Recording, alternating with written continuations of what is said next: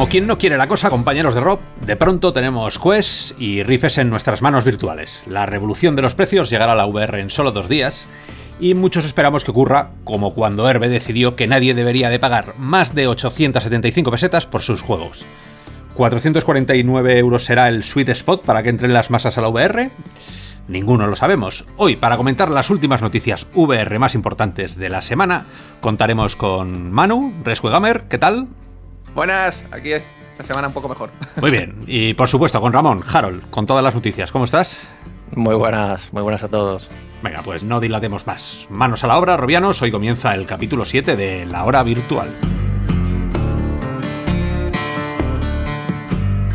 Y empezamos con un, con un repaso a las noticias más importantes de la semana. Y la primera de ellas, Ramón, cuéntanos.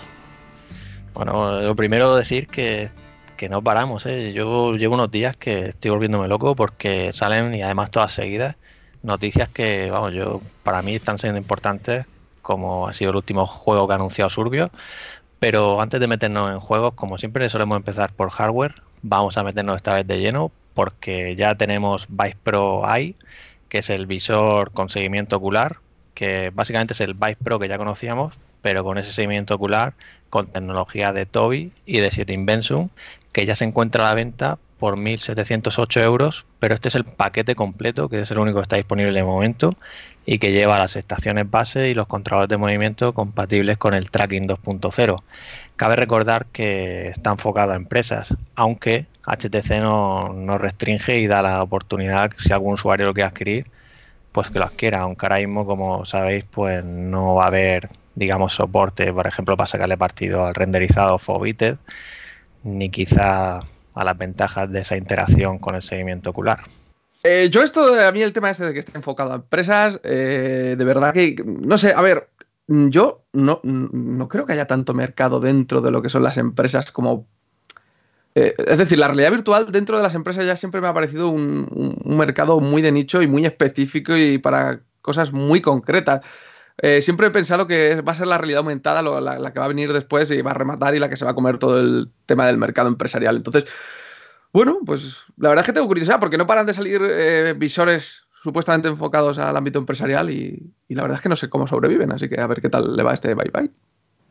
Sí, es, un, es un tema empresarial. Eh, cuando os movéis no por la zona más comercial, ¿no? por los catálogos más comerciales de videojuegos, que es los que más o menos nos movemos todos, pero cuando das el paso al mundo profesional, em, ahí cambia absolutamente el, cristal con el que lo tienes que mirar, porque hay millones, no millones, pero hay miles de empresas en el mundo que están utilizando la realidad virtual y para ellos 1.700 euros no es absolutamente nada. O sea, hay, gente que muere, o sea, que mueve, yo qué sé, pues un millón de, dólares, dos millones de dólares de inversión, eh, y eso son empresas más o menos normales.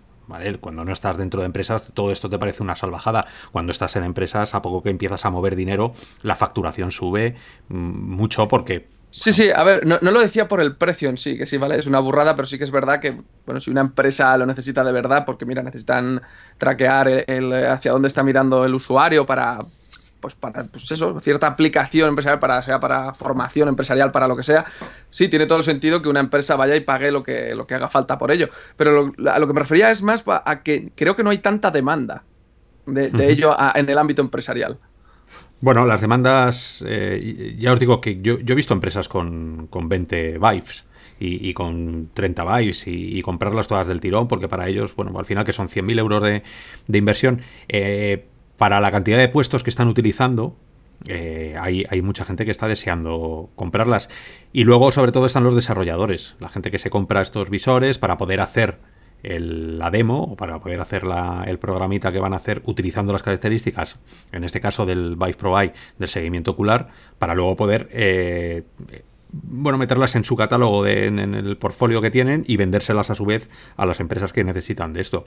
Mm, antes estábamos discutiendo los precios de los visores profesionales. Ramón, tú tienes por ahí la lista. No... Sí, no, eh, efectivamente.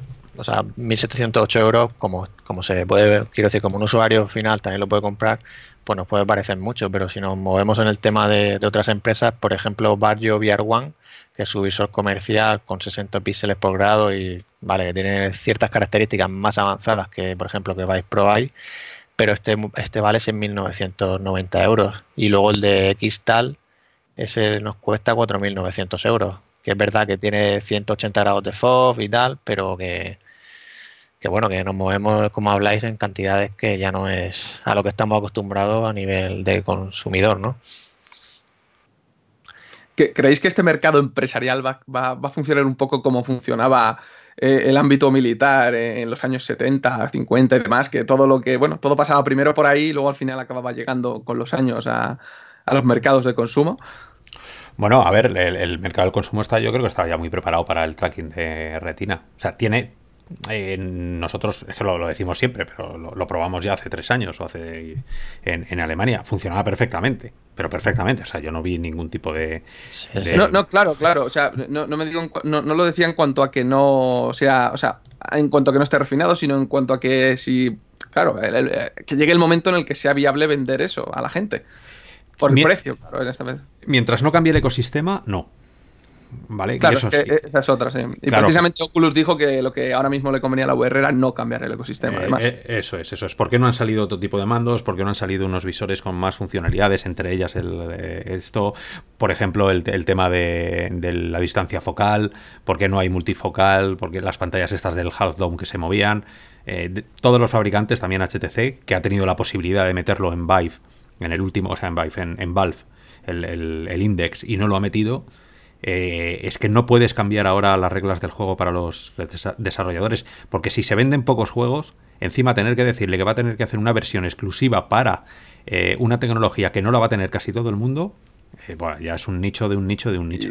y, eso sin contar ya la cantidad de visores barra plataformas que tienen que, soportar hoy en día. Es decir, ahora mismo ya un desarrollador de VR ya tiene que estar, oh, si quiero que se me venda bien, pues mira, tengo que, que portarlo para Quest con las consiguientes optimizaciones, PlayStation VR más de lo mismo, eh, más luego PC, donde tienes que intentar que funcione bien en todos los visores, soportando las distintas funcionalidades de cada uno de los mandos, que vaya... Y ahora Quest también, que Exactamente, va a ser otra. pues bueno, ya que, que has sacado el tema de realidad aumentada, otro visor que también se ha anunciado esta semana es el de Lenovo, pero en este caso, como decimos, para realidad aumentada. Y se trata de Thin Reality A6, un visor standalone con resolución 1080p, 40 grados de FOV diagonal, que integra un, Snapdragon 845 y lleva guiado de ondas de Lumus, que al final es lo que redirige la... de Lumus.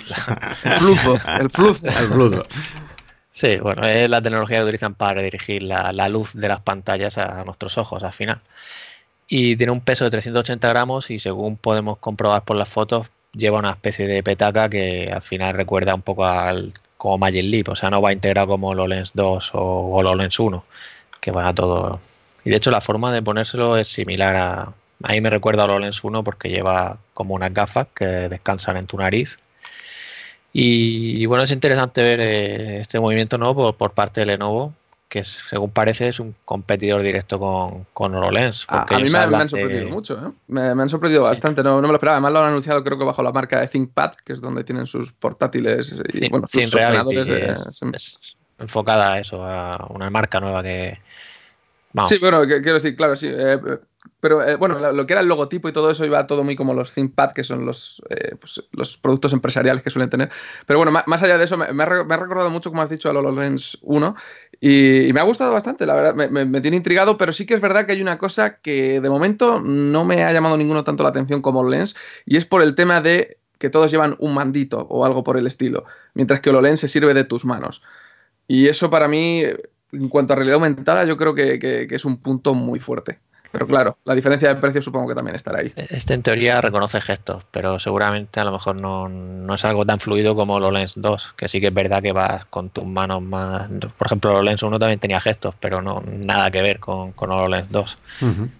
a mí es que la, osadía de Lenovo no tiene límites para mí. O sea, es... Eh, están en todos los fregados, sí. Sí, sí, o sea, Lenovo ha decidido que tiene que ser un actor en, en todo, absolutamente todo, luego hablaremos de, de Riff S y, cómo plantea Lenovo sus, sus diseños, pero bueno, eh, el problema de Lenovo es que no está siendo el mejor en nada. ¿no? Ni está destacando especialmente en nada, de hecho es al revés. Está siempre como a la cola y sacando unos productos que si se llama, que, porque se llama Lenovo, pero si me dices que se llamara una marca china desconocida, eh, te diría pues normal porque el grado de calidad que está consiguiendo en realidad virtual no es el grado de excelencia que todos esperamos de esta marca. Eh, ahora se tira a la piscina con la realidad aumentada. Magic Leap eh, es, va un pasito más delante que casi todos, pero a costa de, millones de millones en SDK, en, en, diseños. De pronto que salga nuevo con este, con este aparato puede ser una vía muy, bueno, pues no sé, para, para meterlo en algunas empresillas de, de realidad aumentada, pero ni mucho menos, ni mucho menos es un tope gama, ni mucho menos viene a, competir con HoloLens 2 ni con Magic Leap. Y ahí es donde se está moviendo el cotarro. Y cuidado y que todo el mundo sepa que los, tambores de Apple suenan en la lejanía. Sí, sí, sí, sí, sí. Esa es una cosa que suenan ya desde hace tiempo y, puede ser muy gordo, desde luego. Y te saca Apple y Lenovo ya puede estar haciendo un lacito a este visor y metiéndolo en un cajón. Es como decir fin del juego. Hombre, la, esperanza que tiene Lenovo, como ha pasado ya también un poco con la VR, que ah, quizá a lo mejor han sido uno de los que más han disputado en Windows Mixed Reality solamente y únicamente por el precio. Entonces, esa puede ser su única baza, pero como dices, no destacan nunca en nada en cuanto técnicamente, nunca destacan en nada y de hecho, como dices, suelen estar más bien a la cola. Claro, entonces, bueno, pues vale. Bien. De hecho, su FOV queda entre, yo diría que esos 40 grados horizontales y diagonales queda entre HoloLens 1 y HoloLens 2, que tiene 52. Así que bueno, eh, pero. Magic Leap, ¿por dónde andaba de Fog? un, poco más. Magic Leap lo, tengo por aquí, porque además tengo, de cuando hicimos nosotros la review, me hice una plantilla en la pared. Sí, pero es muy, similar. Y, tiene, tiene como, yo qué sé, 5 grados más por cada lado, que al final se nota.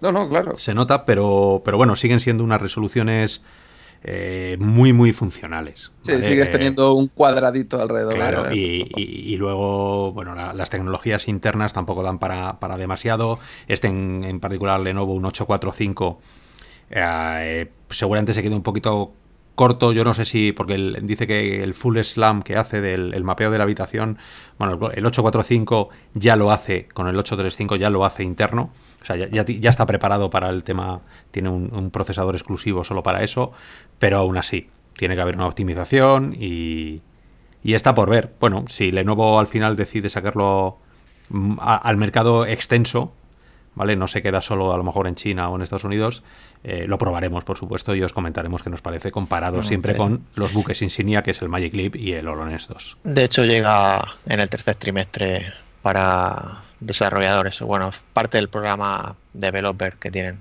Entonces, bueno, ya, ya veremos el precio y tal, todavía no, no han compartido nada. Y en cuanto a lo que has dicho, Alfo, en concreto, que precisamente tengo por aquí los datos, se supone que HoloLens tiene un poquito más de horizontal y un poco menos de vertical que Magic Leap One. Si es que están muy ahí a la par, ¿eh? si es, aquí magia no puedes hacer. Y, eso de y eso de llamarle, eh, como, has dicho que le llamaban esta gente, los, los rayos de qué, como decía. el guiado de, sí, de los rayos de luz o como lo quieras llamar, de las ondas, sí. Sí, o sea, eso, eso se llama, se llama normal y corriente así. Eh, Magic Leap se tira a la piscina y te habla de cosas surrealistas, porque si entras en el SDK parece que estás entrando en la religión. Eh, sí, vendían magia. sí, sí, sí, sí, Magia pura. Y al final no es nada más que, los cristales. En su día hicimos la, review de las Magic Leap y hicimos la review de las HoloLens y, y os explicamos a todos cómo funcionaban los cristalitos y de ahí el precio que suelen tener, porque es una tecnología, el, guiado de ondas de luz es, es una pasta lo que vale hacer el cristalito. Y no dice, por cierto, que no dice nada de, si tiene distintos campos de foco, que Magic Leap tiene, Magic Leap tiene dos. No, no, aquí supongo que es como Lens, que sigue igual, con el mismo plano focal. Vale. Porque no, no, o sea, no, lo destacan entre sus características. A ver, yo es algo que a lo mejor no veo tan necesario, dependiendo de, de dónde han colocado el foco al principio. Quiero decir, yo en, en, las Oculus Rift que he ido probando, o sea, desde el primer DK1, quiero decir, incluso, o no sé, ahora pues, incluso con las Lenovo tal, a lo mejor, por ejemplo, en, las únicas en las que he, notado más ese esa falta de, un plano más de foco, quizás ha sido en PlayStation VR. Al acercarme mucho los objetos a la cara, lo veía como muy borrosos en cierto momento, algo que quizá con, otros visores no me ha pasado tanto. Pero por eso digo que, igual no es algo que, que, sea tan, tan necesario si se hacen las cosas bien. Hasta, hasta que lo pruebes. Claro, ya. De, verdad. Eso es como todo, luego se te abre otro mundo. Que hemos probado cosas y, es tan natural. O sea, empiezas a, empiezas a quitarle capas técnicas y a empezar a, como a darlo por natural, ¿vale? A interiorizar la tecnología, porque es eh, tú esperas que ocurra algo y ocurre. ¿no? Y, entonces desconectas y al final, bueno, eh, vive, convives con ello. Cuando no lo tienes, pues no lo tienes, pues, con lo cual tampoco. Pero una vez que lo has probado, ponerte algo que no lo tiene, es, eh, es extraño porque te has dado cuenta de todo el potencial que tiene esa tecnología que lo va a hacer más amigable, más natural. Eh, no sé, es que. Te juro que parece que me estás describiendo lo, que yo creo que te habrá pasado con las Oculus Quest al quitarte el cable. De eso, de eso hablaremos, de eso hablaremos en la segunda parte. Pero va, por ahí la cosa, va por ahí. Pues bueno, para cerrar el hardware, simplemente comentar que AUO, un fabricante de pantallas que precisamente Barrio eh, es, es cliente, eh, está mostrando en la Display Week, que es pues un evento dedicado a este tipo de, pantallas, o sea, de todo tipo, no solo realidad virtual, pues están mostrando unas pantallas de resolución de 3456 por 3456 y con la posibilidad de realizar HDR.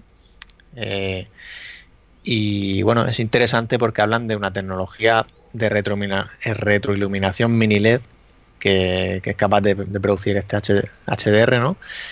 Y, bueno, es interesante saber porque ahora va a llegar HP Rever con 2160 por 2160, pero si ya se ve genial esa resolución, ¿no? Imagínate con, manteniendo el mismo FOV que tenemos a día de hoy, con estas pantallas tiene que ser ya una experiencia pues increíble, por lo menos es, eh, mira, yo ahora estoy justamente inmerso en la, review de la Riff S, que luego hablaremos un poquillo y que a ver si con un poco de suerte mañana la podéis tener publicada.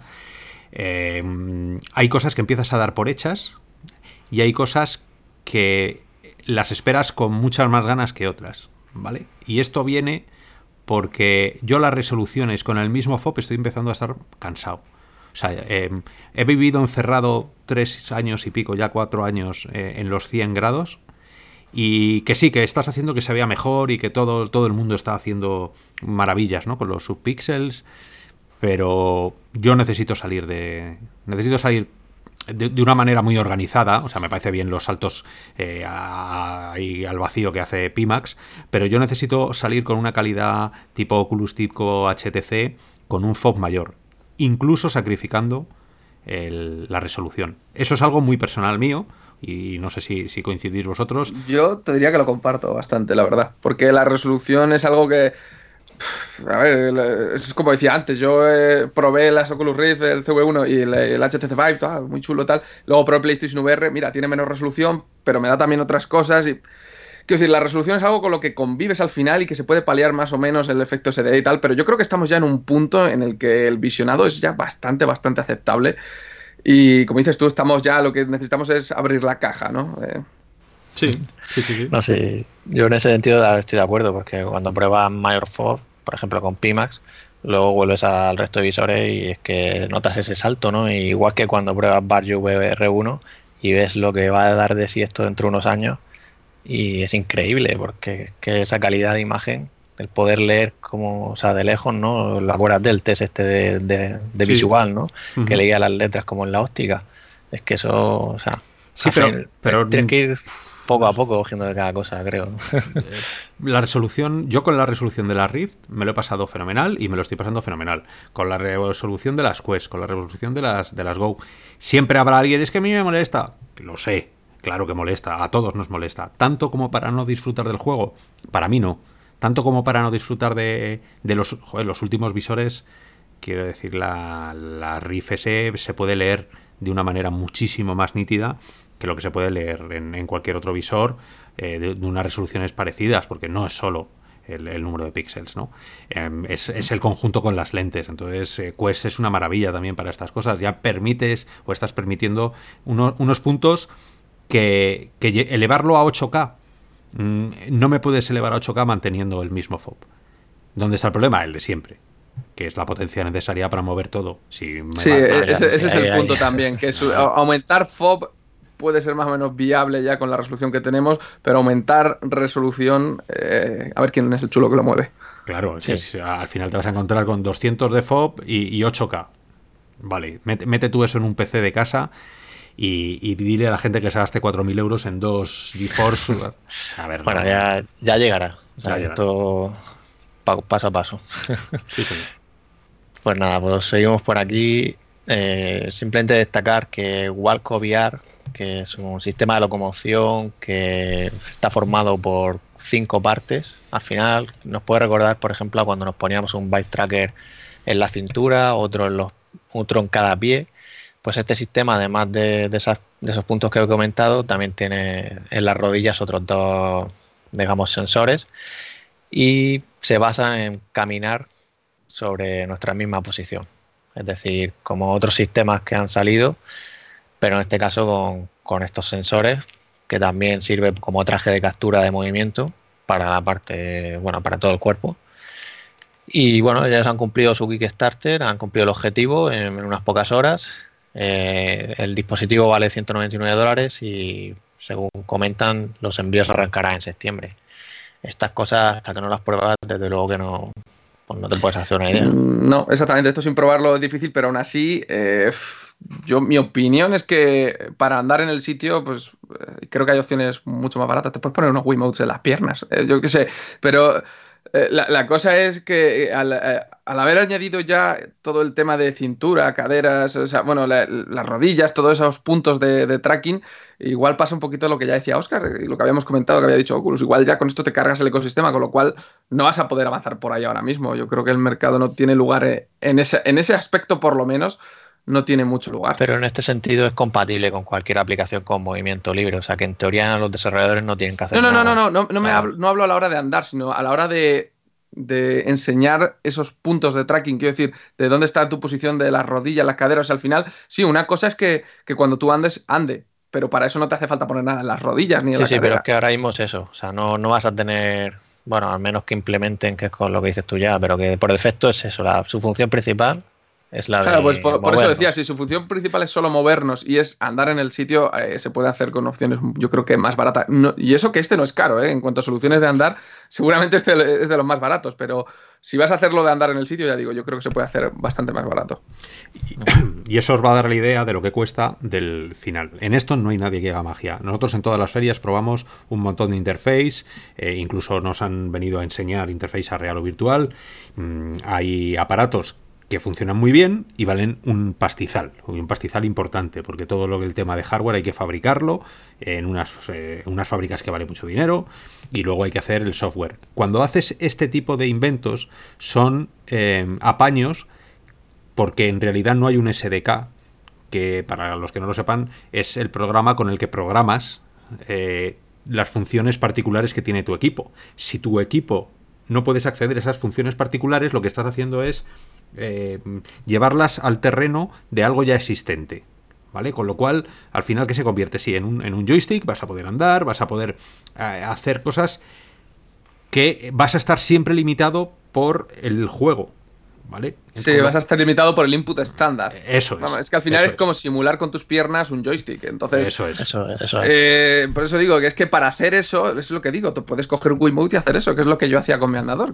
pero no, no un Wiimote, pero vamos a ver, que te puedes hacer unos sensores eh, con unos Arduinos, con lo que sea, que seguramente te va a salir mucho más barato y puedes simular el joystick igual. Hmm. ¿Cuántos, eh, ¿Cuántas cosas de estas hemos probado a lo largo de estos cuatro años. Acuérdate, Ramón, cuando estuvimos el año pasado en Alemania, con aquellos pollos que habían hecho lo de. ¿Cómo se llamaba? El su. de los pies. El de los pies. El de los pies.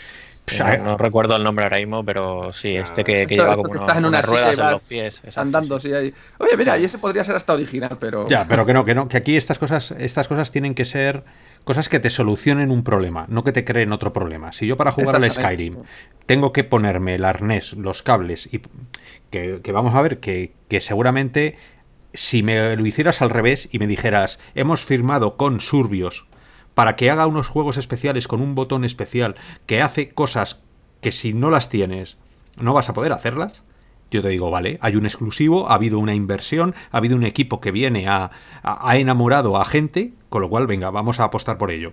Este tipo Creo de. que dado el clavo ¿eh? eso. Esto, este tipo de cosas, te puede salir este, mañana hacemos otro Kickstarter. Porque, ojo, que haya cumplido el Kickstarter no quiere decir nada.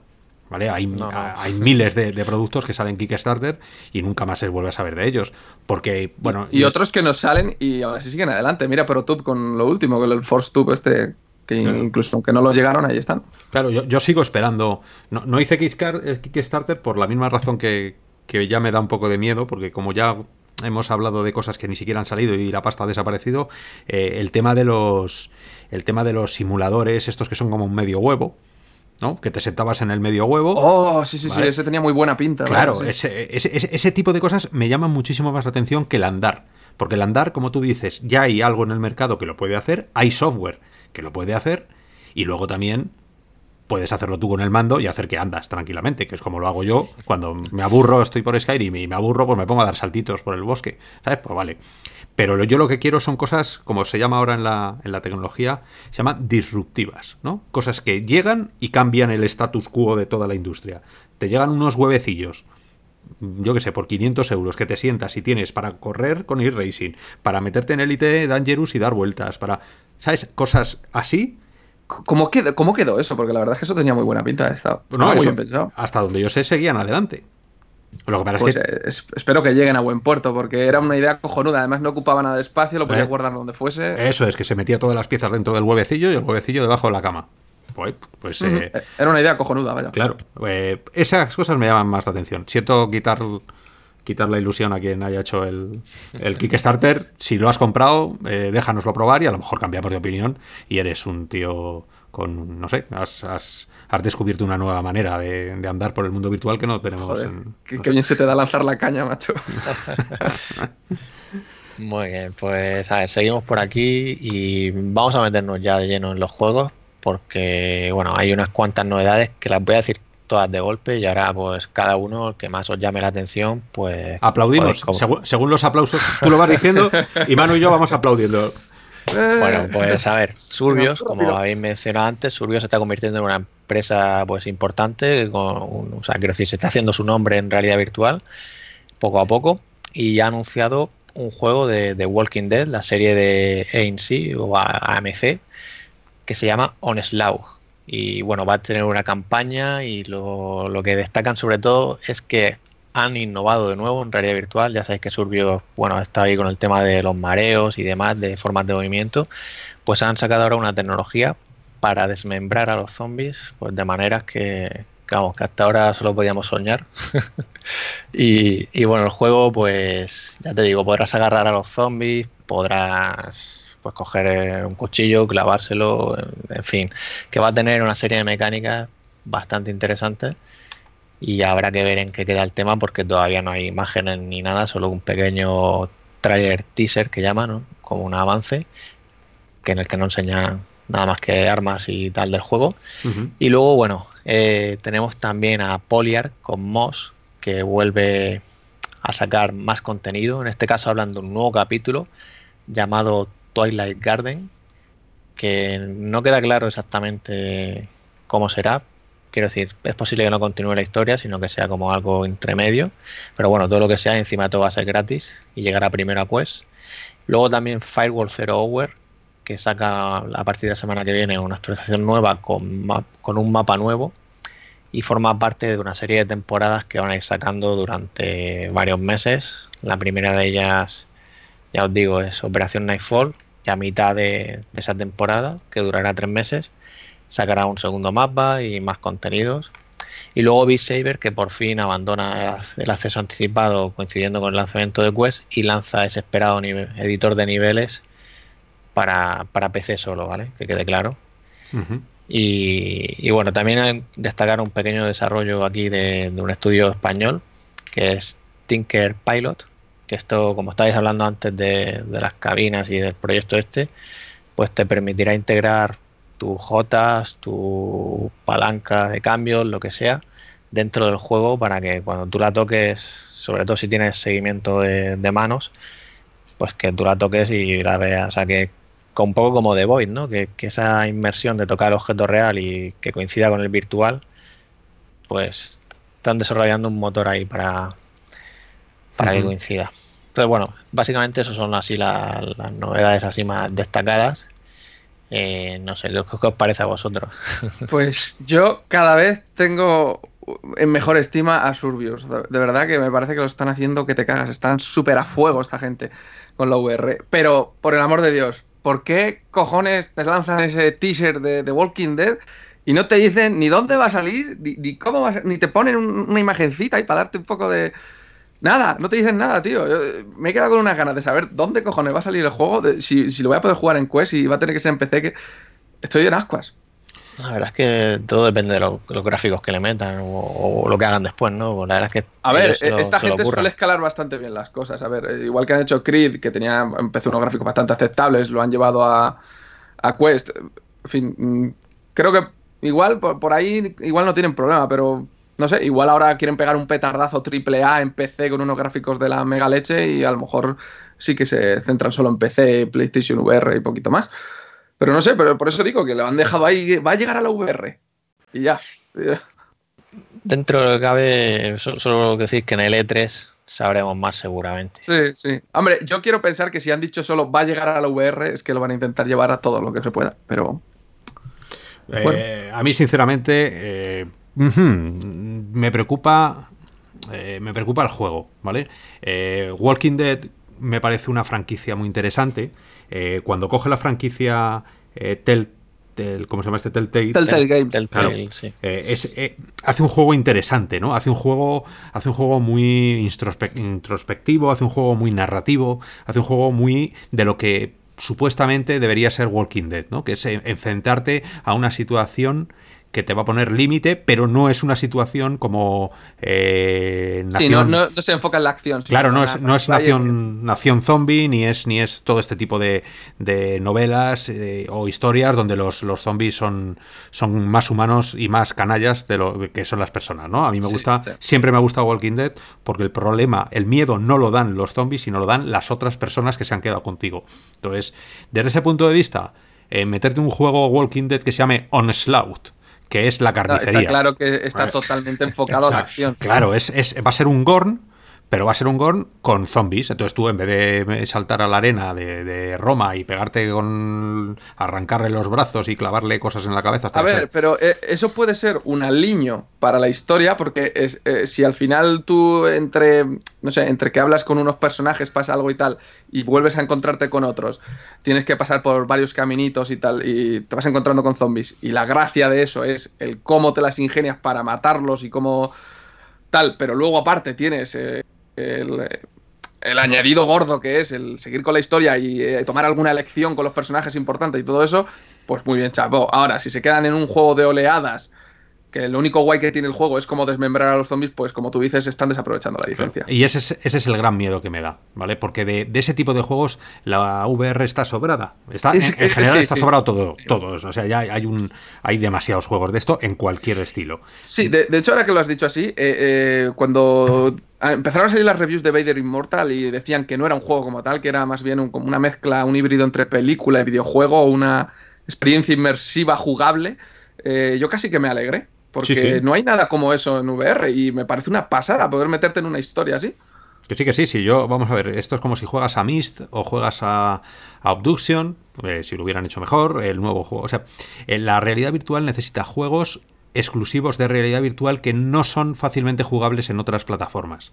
¿vale? Em, por eso que, hay que estar, hay que estar, hay que dejarse de tonterías ya eh, de aprender y de, y de, y de buscar el dinero fácil, porque al final entiendo que Surbius lo que quiere es, es eh, también ganar dinero, claro, con el juego, pero ya con, los visores que empieza a ver, con, la experiencia que tenemos todos, danos, danos historias largas, historias... Algo más profundo, sí, eh, algo más maduro. Inmersivas, eso, es que me pueda quitar el visor y decir, madre mía, estoy sumergido aquí en un, en un capítulo, a ver tú, un capítulo de, de Walking Dead eh, esta temporada he dejado de verla porque me ha dejado de gustar, pero en el cómic. Me ha pasado lo mismo. En el cómic, si tú empiezas a leer los cómics, esas cosas de no te atreverás a hacerlo y lo haces. No te atreverás a hacerlo y lo haces doblemente y sales de ahí medio traumatizado.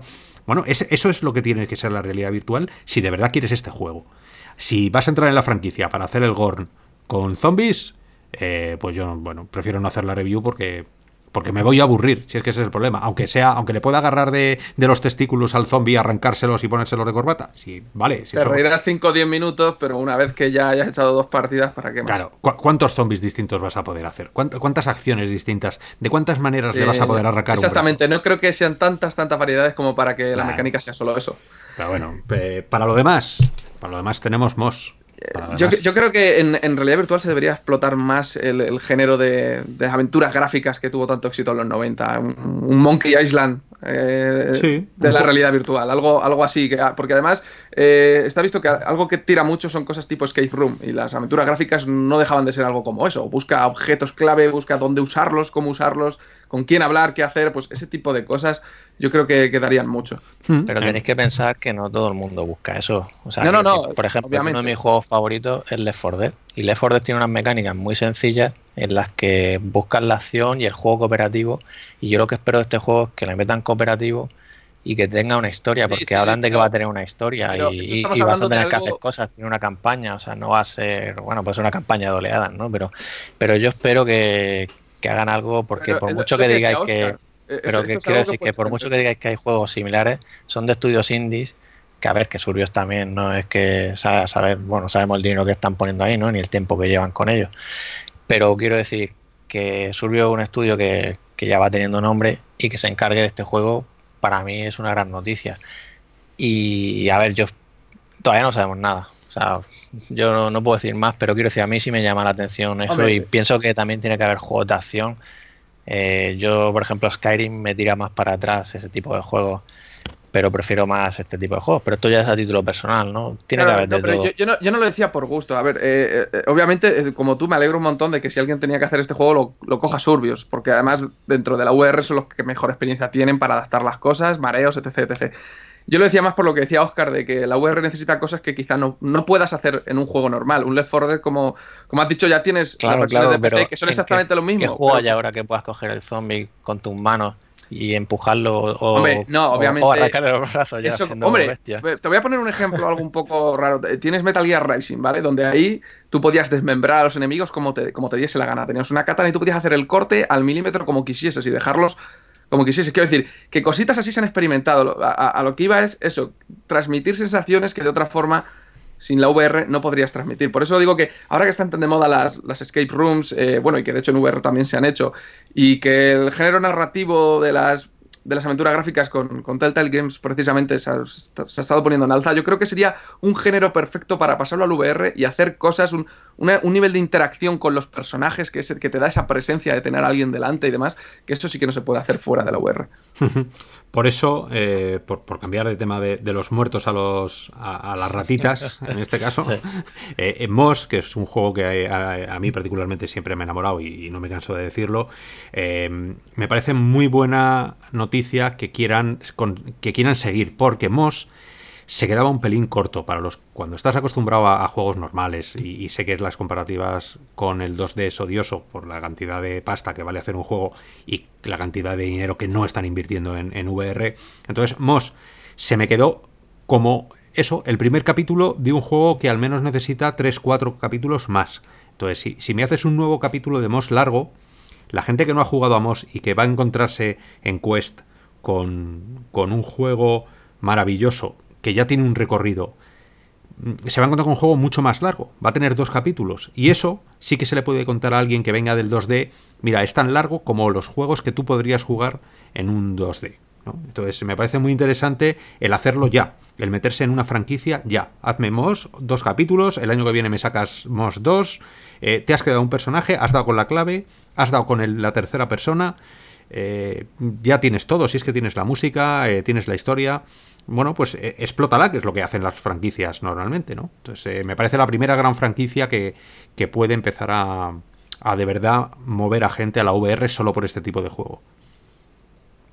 No sé si tanto podrá mover a la, a la VR la gente, pero la verdad es que estoy bastante de acuerdo en que, como has dicho tú, que hagan franquicia y que sigan adelante. Lo que no sé, los nuevos capítulos que han dicho que van a meter para Quest, eh, ¿se sabe si van a ser capítulos así largos como el propio juego o van a ser simplemente unos niveles extra? Eso lo han dicho en singular, un capítulo y no se sabe realmente o sea, quiero decir, no se sabe realmente. O sea, quiero decir, no es una continuación en teoría. Porque hablan de que. Ya, pero decir, dentro de la historia principal descubrirás como una serie de portales que te llevarán a ese mundo. Pero dentro de la historia principal, o sea, como que está entre medio del juego, ¿vale?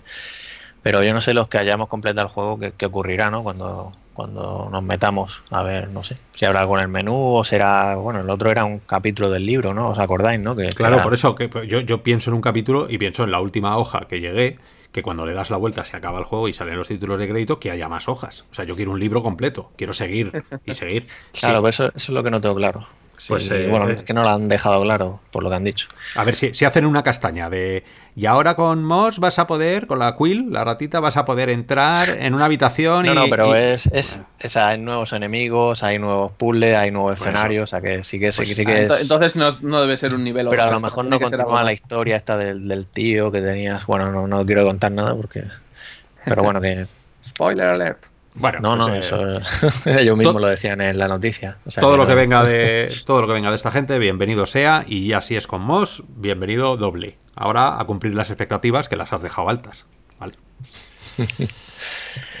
pues nada, pues yo si os parece creo que es hora de, pasar a, la acción. ¿No, Oscar? No quiero, no quiero. no quiero. Qué agobio, qué agobio. Eh, sí, por supuesto. Venga, vamos a. Metemos la musiquita la musiquita del el tema de la semana y, contamos un poco qué nos está pareciendo esto, que no vamos a hacer spoiler.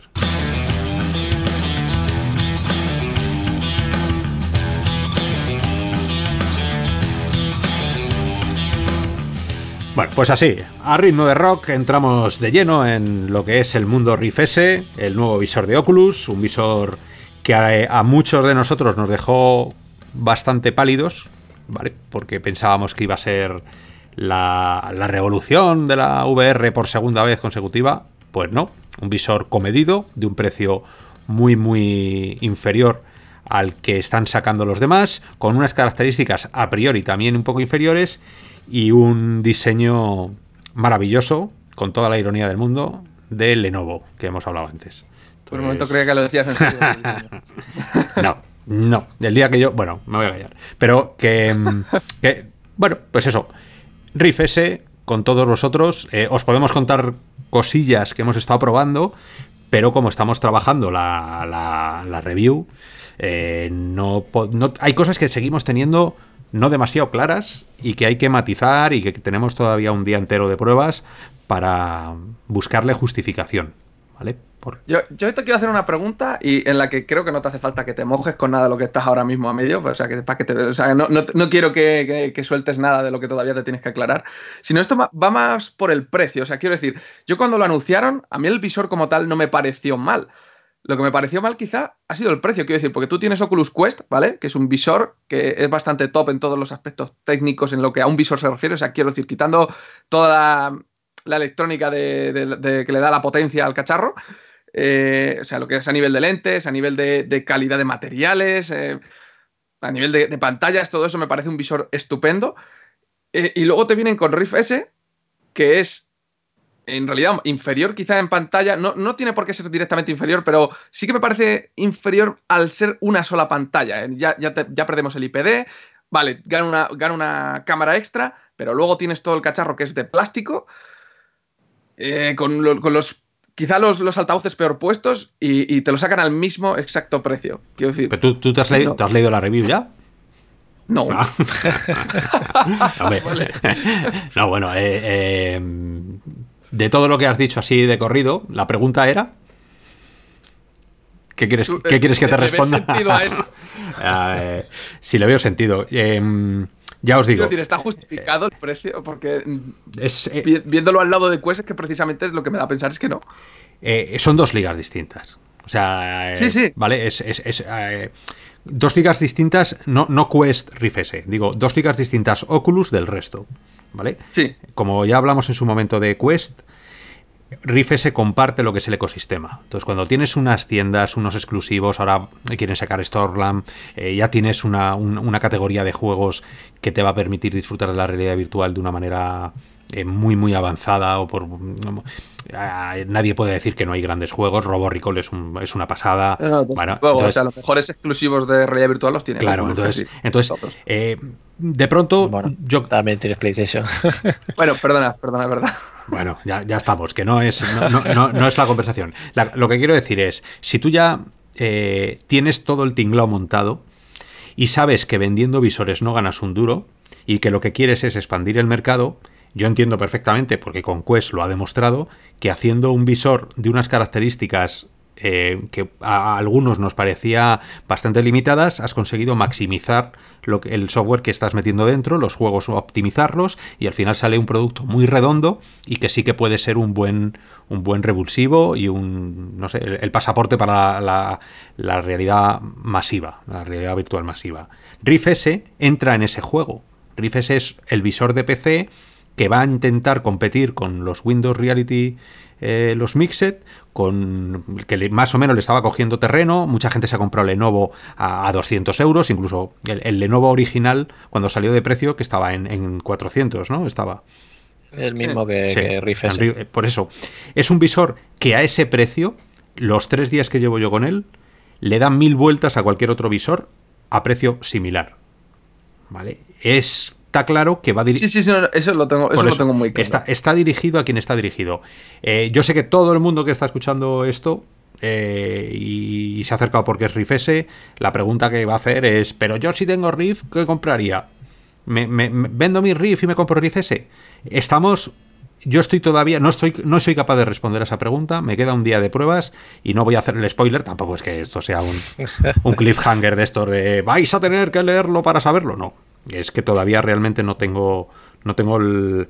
O sea, hay, demasiadas dudas, hay demasiada, hay alguna que otra incomodidad que no me esperaba, hay puntos buenos que tampoco me esperaba, entonces mm, eh, algo se tiene que caer. A un precio de 400 ahí, se cae.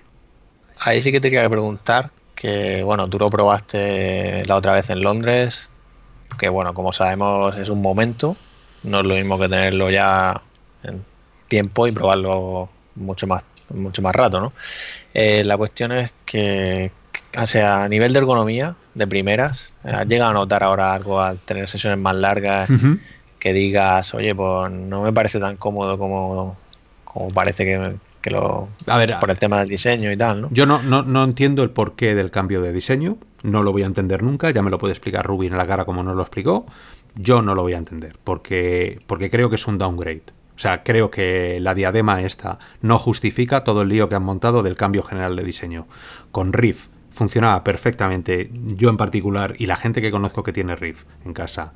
Eh, estábamos muy contentos, un visor que pesa muy poco, con una carga, un, balance de pesos muy, muy ajustado.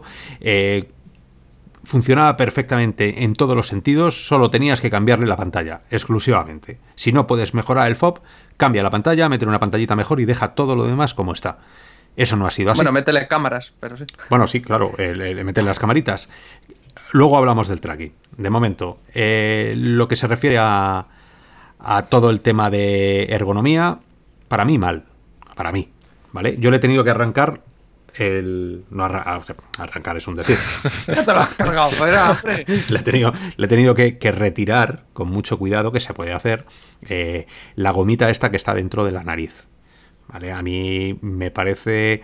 Me parece. No, no sé muy bien a qué, a qué venía. Sé que lo puedes meter como un sistema. Es que es. Eh, creo, creo que hay a ver, eh, yo ahí, es que, eh, mira, estoy totalmente de acuerdo contigo en lo que has dicho del diseño. A pesar de que soy un gran amante de PlayStation VR, quiero decir, para mí sigue siendo el visor con el que más aguanto puesto sin que lo note, ¿vale? Pero el resto que he probado con diademas no tienen ese algo, no sé si serán las esponjillas o qué será. Pero es que además, en lo de la nariz, estoy también igual de acuerdo. Con PlayStation VR, por ejemplo, yo tengo una tocha muy grande, ¿vale?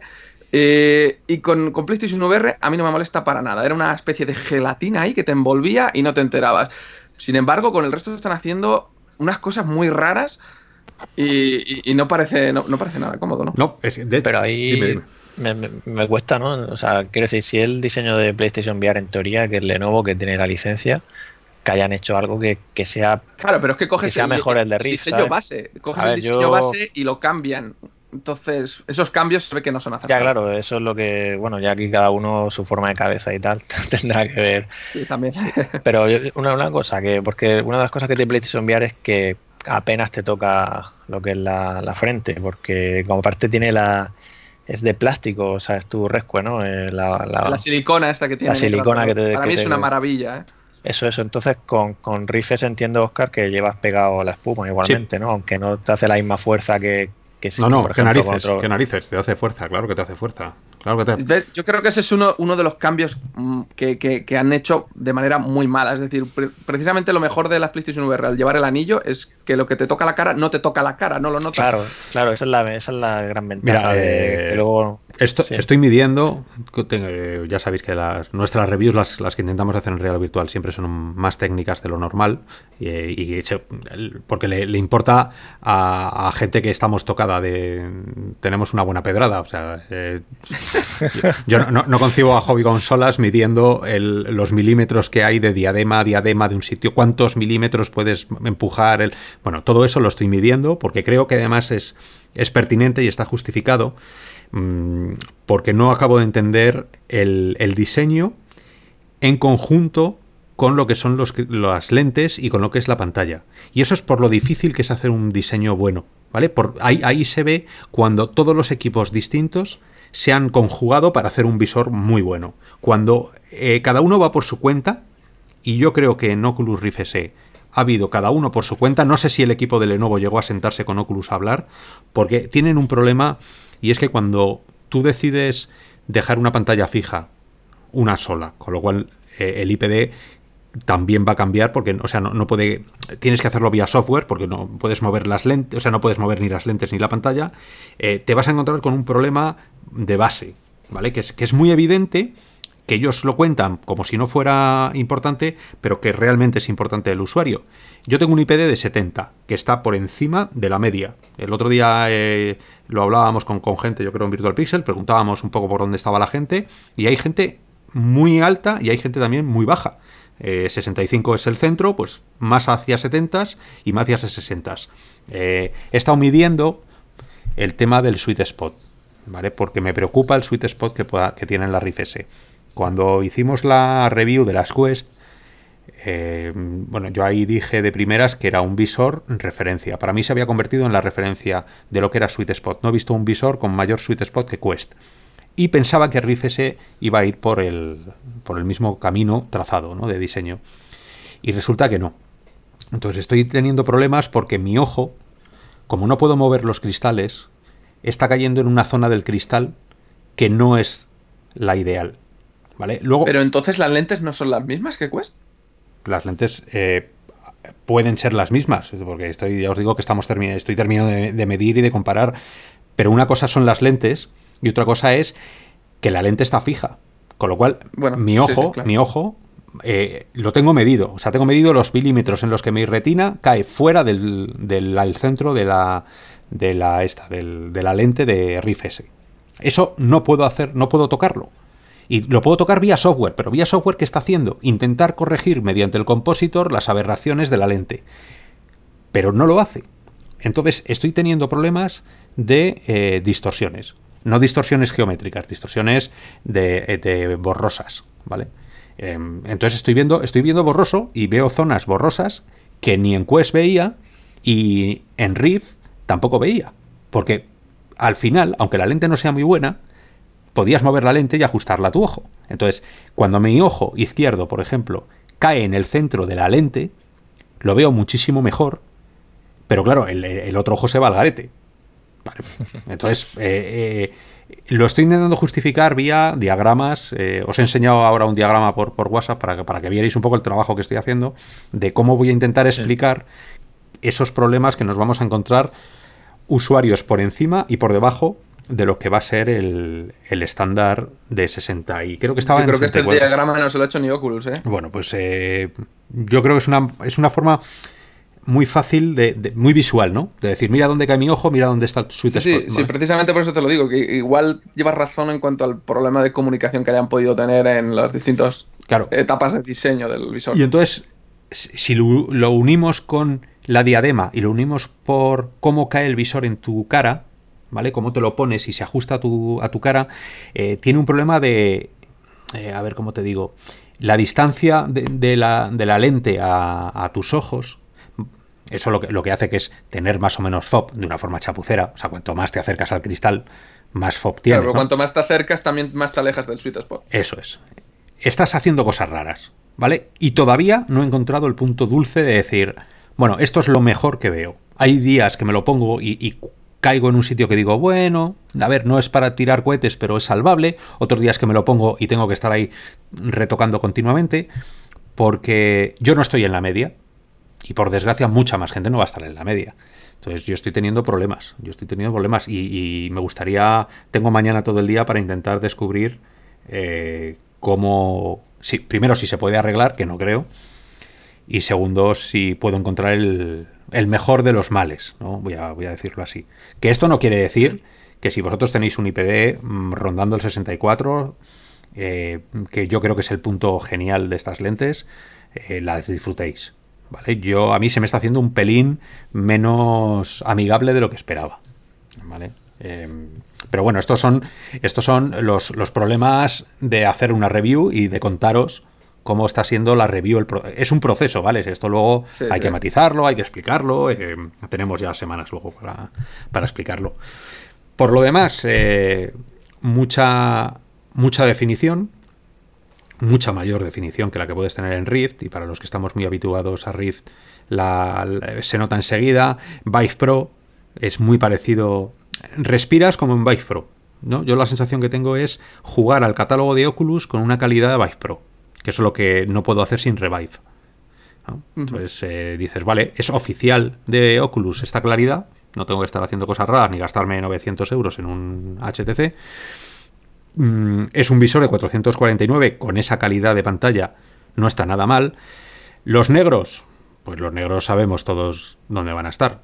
O sea, aquí que nadie se sorprenda se llama gris oscuro. Claro, que es que o sea, la, gente, no, vamos a ver qué tal. Y yo era de los que decía, vamos a ver qué tal. Luego te das cuenta que es verdad que no le puedes exigir a esta tecnología lo que le puedes exigir a OLED. Entonces, está claro que, que no vas a tener los problemas de SDE que tiene Quest, porque tú en Quest, cuando llega un color rojo o un color azul, hay más separación entre subpíxeles y los notas, y empiezas a notarlo bastante.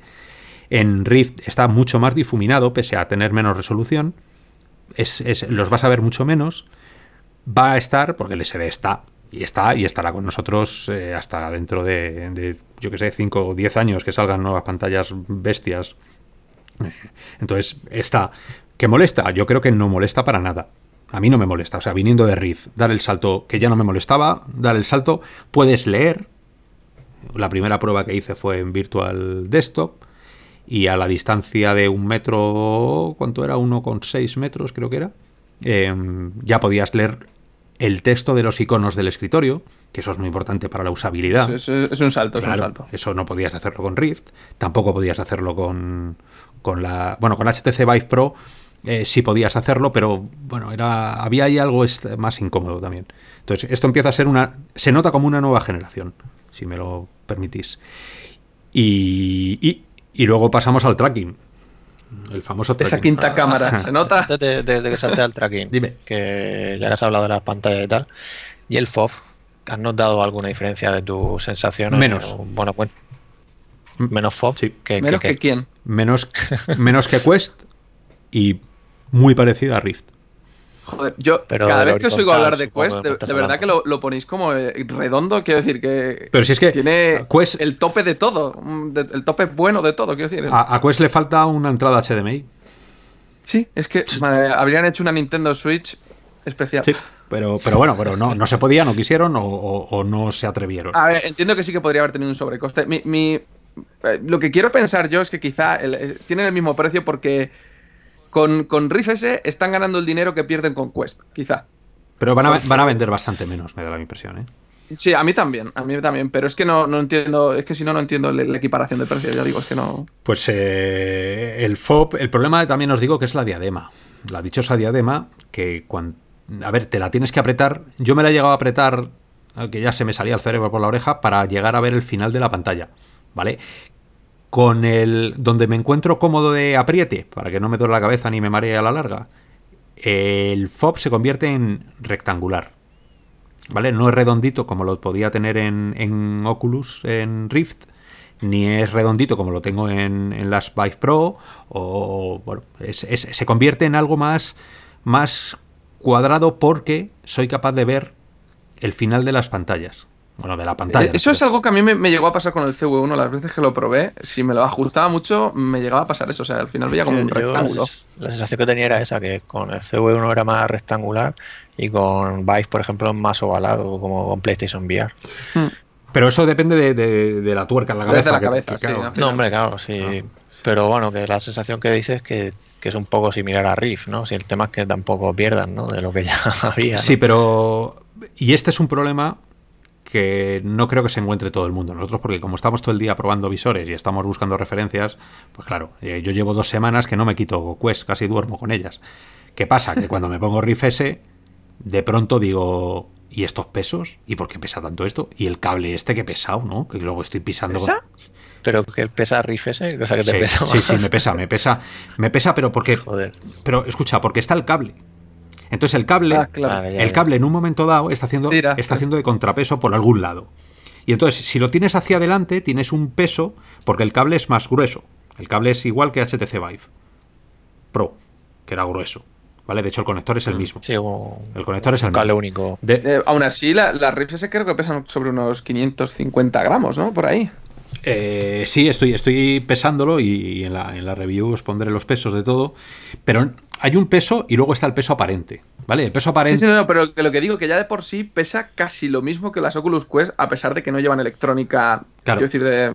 A ver, la, la- la diadema que he desmontado la diadema entera porque quería, Bueno, claro, supongo pesará, sí. quería, quería saber lo que pesaba y que Oculus cuando nos oiga no he tenido que quitar ningún tornillo, o sea que hay una clavijita que se quita, no, no- no he destrozado nada. He, he quitado el, entero el, eh, la diadema para saber qué narices pasaba, por qué pesa y por qué no me acaba de convencer la diadema.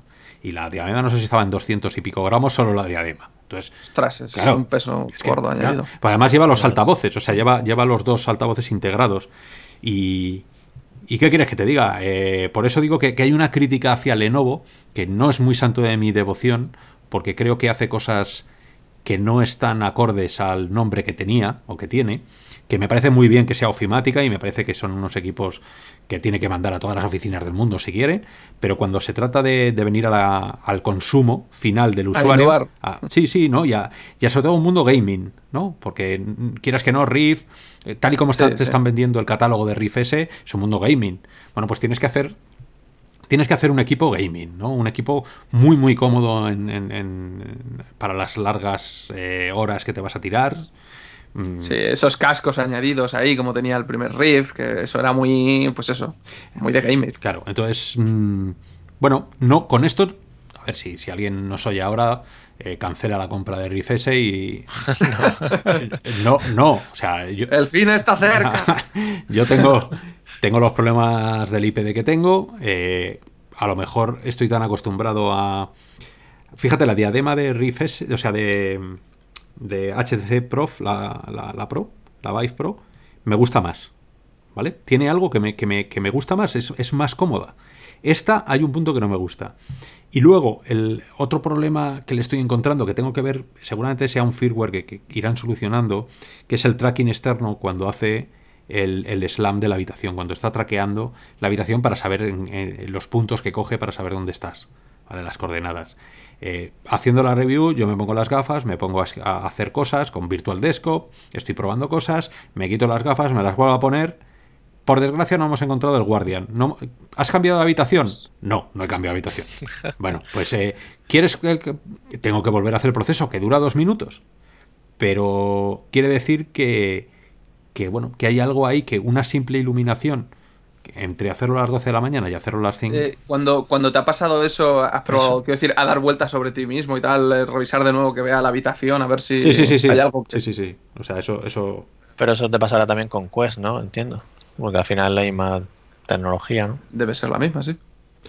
mm, Bueno, yo quiero decir, me suena porque comentabas tú precisamente el otro día que, que eso, que, que no es lo mismo por la mañana que por la noche. Por la claro, pero, pero él está diciendo que le ha pasado en el mismo momento, que eso ya es otro tema. Ah, no, bueno, claro, entonces sí.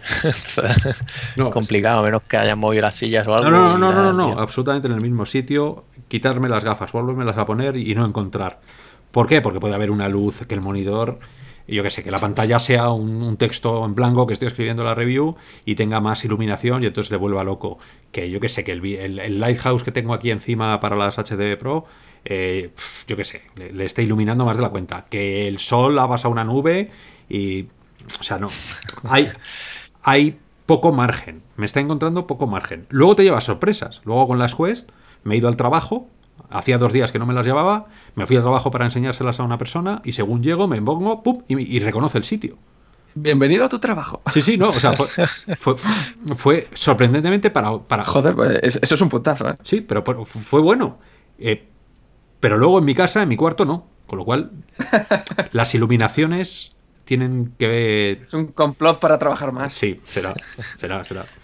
Eh, eh, yo, volviendo al tema del tema de la ergonomía y tal, o sea, bueno, de más bien de la estructura del visor, eh, me, llama, es que me llama muchísimo la atención, es algo que no comprendo, porque Oculus había defendido a capa y espada su, su pues eso, sus correas que les habían estado tal, y yo la verdad es que yo siempre decía, joder, son otro sistema muy distinto, o sea, yo estoy muy contento con la diadema de PlayStation VR, pero son lo que tiene Oculus es un sistema muy distinto, al igual que sus touches, igual que tal, y, me, parece, me parece genial. Es marca Oculus, es lo que tienen y, funciona bien.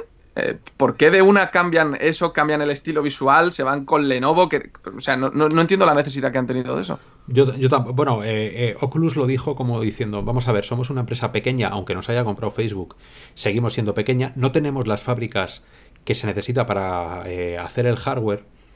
Y vino a decir que Lenovo salía muchísimo, muchísimo más barato utilizar a Lenovo, que tiene sus fábricas y tiene toda su experiencia, que tirarse a la piscina para intentar mejorar el. Vale, yo, yo esta explicación te la compraba si no estuviese Quest ahí. Ya, pero eso, es... Entonces, ¿qué ha pasado con Quest? Pues que le querían meter las cámaras. Y para meter las cámaras han dicho. A ver, es verdad que las cámaras de Quest se quedan un poco. Se quedan un poco pobres cuando le das caña. ¿Vale? Sí, ya. Hay juegos. Hay juegos que tienen que aprender los desarrolladores y que tendrán que actualizar algunos juegos para no hacer las salvajadas que hacías con, un tracking externo completo, ¿no? Eh, entonces, mm, cuando eso te enfrentas al PC y sabes que el hardcore que se compra las gafas para PC es un tío que le gusta hacer la croqueta por el suelo y que no se le mueva absolutamente el tracking, eh, tienes que darle soluciones.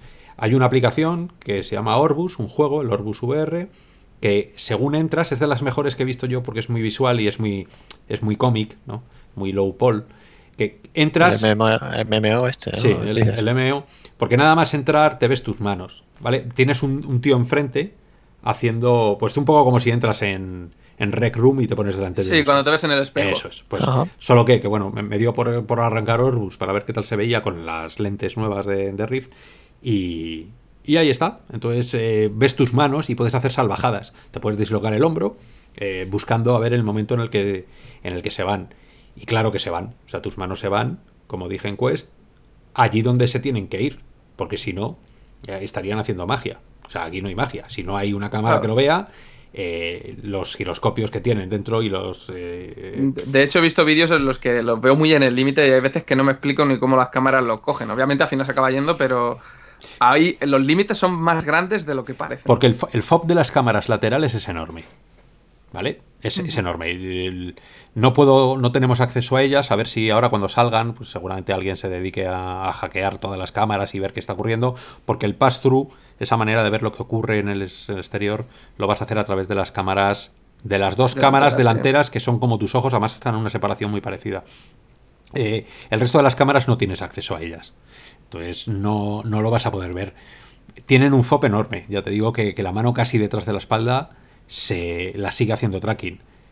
Pero claro, está, está, está tu cabeza de por medio. Eso es. Entonces, Claro, entiendo que igual con esta quinta cámara y la redistribución que han hecho, más de que sean seguramente cámaras mejores, habrán ganado algo más. En cuanto a, lo mejor con Quest a partir de los hombros dices adiós, eh, a lo mejor con Rift S, como tú dices, detrás mm. de la espalda, a lo mejor llegan a verlas. Bueno, la primera prueba que hice, el primer juego, la primera aplicación, en el primer momento de la Rift S fue In Death, porque soy un enamorado de ese juego, me lo sé de memoria, he matado millones de, de zombies de esos, me encanta tirar con el arco Y me lo puse porque además creo que era una, una prueba de fuego para el tracking. Estuve jugando 25 minutos, solo me desaparecieron las manos dos veces en 25 minutos. Eh, mm, Pero tu sensación fue la misma que si estuviera aparte de que estás con otro visor, ¿no? Pero me refiero del tracking. salvo, salvo cuando... Eras igual de bueno. bueno, igual de malo, pero... Eh, pero cuando, fíjate, cuando tienes que matar a alguien que está muy cerca de ti, tú no abres el arco normalmente, como, ¿sabes? Disparando a, a 200 metros. Tú eh, haces así como piu, piu, ¿sabes? sí, sí, vas a tu leche. Vas a tu leche, con lo cual eh, estiras muy poquito. Y ese gesto no te llevas la mano hasta la oreja, te la llevas a dónde? Al entrecejo, casi, porque estás disparando tan rápido y ahí es donde tenía problemas. Porque claro, la mano en el entrecejo se para. No, claro, ahí no hay cámara que lo vea. Claro, se queda. Y entonces ahí sí que he tenido problemas. En el resto, ninguno. Ninguno, salvo dos veces que seguramente sea por una luz. Ya te digo que un mi, cuarto está rodeado de cristales porque está da para el jardín. De, hecho, eso me extraña que no dé más problemas. ¿eh? O sea, yo, por ejemplo, tengo vitrinas por aquí y tal, y ya incluso con, el de Windows Visual Reality, ya es decir, la vitrina y algún espejito, cosas así, no da tantos problemas como si pasaba con PlayStation VR, que es más sensible a estas cosas. Hombre, es un, es un tracking más tosco, vamos a ver, pero que me sorprende que no dé más problemas. Y bueno, también probé Robo Recall y, ¿Probaste el Oneco? Que es así también más. No, todavía no. ¿Chungo? Todavía no. Pues te lo digo porque normalmente te agarras y a lo mejor miras hacia adelante y entonces te impulsas con la mano que has dejado atrás. No sé, yo, por ejemplo. Quería. Con pero ese tipo de movimientos rápidos, la predicción, yo creo que lo suele resolver bastante bien.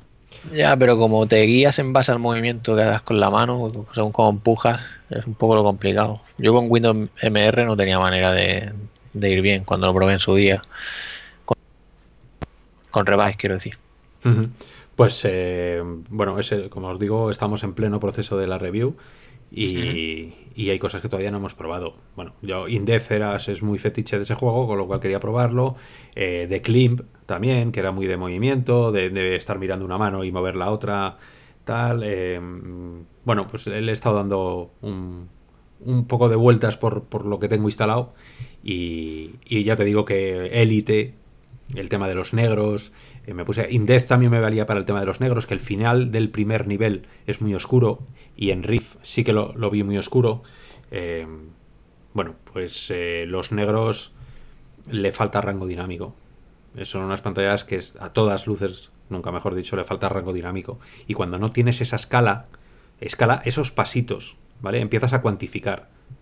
Cuando, cuando vosotros escucháis un MP3, el tío ah, tiene unos escalones donde guardar los sonidos. No, tiene infinitos tipos de volumen, ¿vale? Eh, pues en imagen es igual y en negros es igual. De un negro al siguiente negro, de un gris al siguiente gris, hay un escalón. Si no tienes los suficientes escalones, empiezas a ver. no puedes representar todo Claro, empiezas a ver, eh, empiezas a ver eh, el, banding este, empiezas a ver mm, como las diferencias agrupadas. Vienes de mucho negro y de repente una, ¿sabes? Como un arco iris de negros, distintos pero muy marcados de dónde viene cada uno. Y esto se produce. Esto se produce porque es imposible que con un LCD tengas ese rango dinámico, esas cantidades de escalones suficientes para que tú no notes la, cómo va gradualmente el negro convirtiéndose en gris, el gris convirtiéndose en blanco.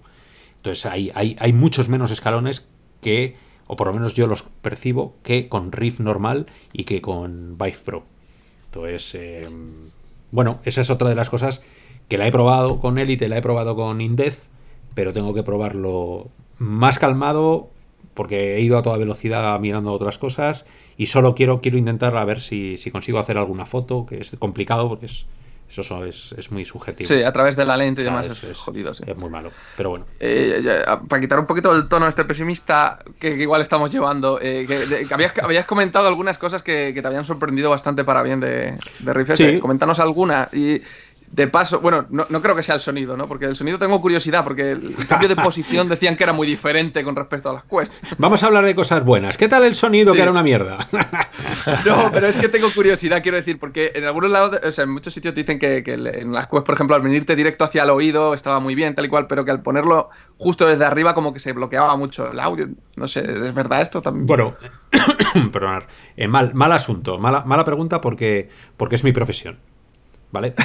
Claro, es que yo soy técnico de sonido, entonces, claro, a mí no me puedes.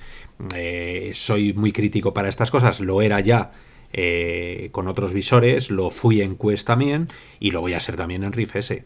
Eh, yo no puedo tener un sonido eh, mm, que me atrape viniendo de donde viene y sin cerrarme. ¿Vale? Mientras estoy escuchando a mi perro beber agua, a mi peque dando vueltas por la casa y mi mujer que estaba. Claro. O sea, no me gusta y el vecino no me gusta porque no quiero. Yo quiero la realidad virtual inmersiva completamente. Quiero estar la, la sensación de presencia no la voy a conseguir si estoy oyendo cosas que no debo.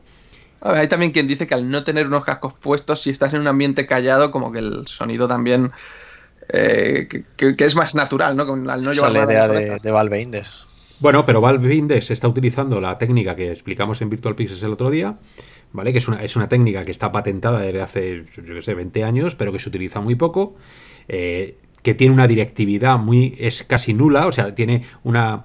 es, es, omnidireccional casi, ¿vale? Sale para muchos lados, cosa que tampoco llego a entender porque esa es una técnica que conocíamos de sonido desde hace mucho y que no se utiliza porque no es exactamente lo que se pretende cuando haces un equipo de audio. Pero bueno, eh, vale, eh, funciona, le da, le da mucho más rango dinámico y además le da mucho, mucho posicionamiento. Da igual donde coloques el altavoz, que siempre va a llegar a más lejos porque crea, crea una onda más amplia. Eh, bueno, esto no, no termina de. No termina de funcionar como a mí me gustaría que fuera, pero ya os digo que es que justo, justo el sonido es, algo muy crítico para mí. Entonces, el sonido a mí me viene de la sien, no me viene del oído. ¿Vale? Yo lo oigo más en la sien que en el oído.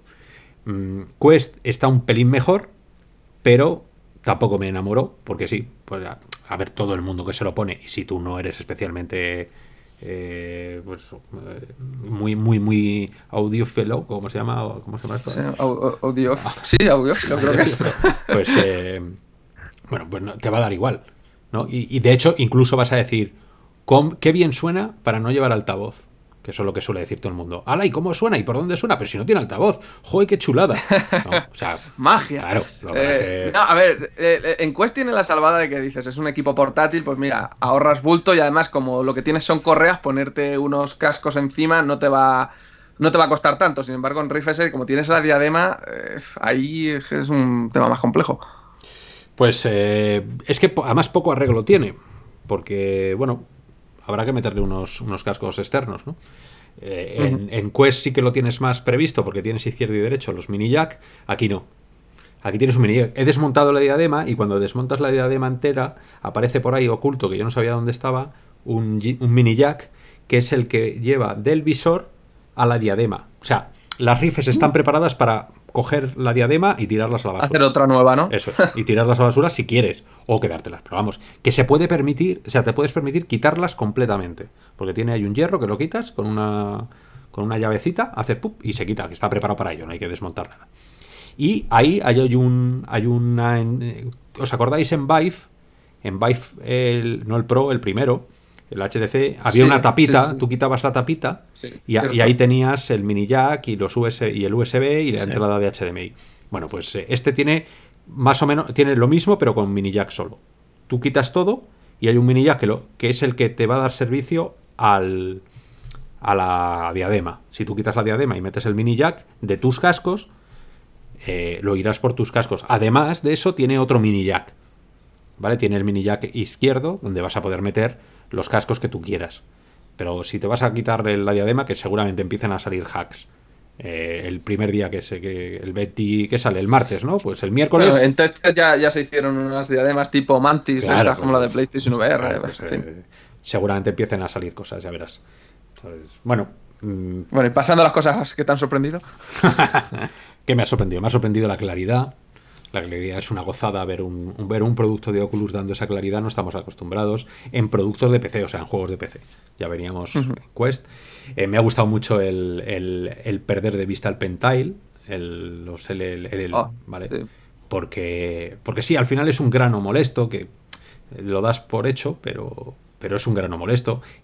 Puedes leer, cosa que es eh, para, para hacer el visor mucho más mucho más, ¿cómo se llama esto? Funcional, ¿vale?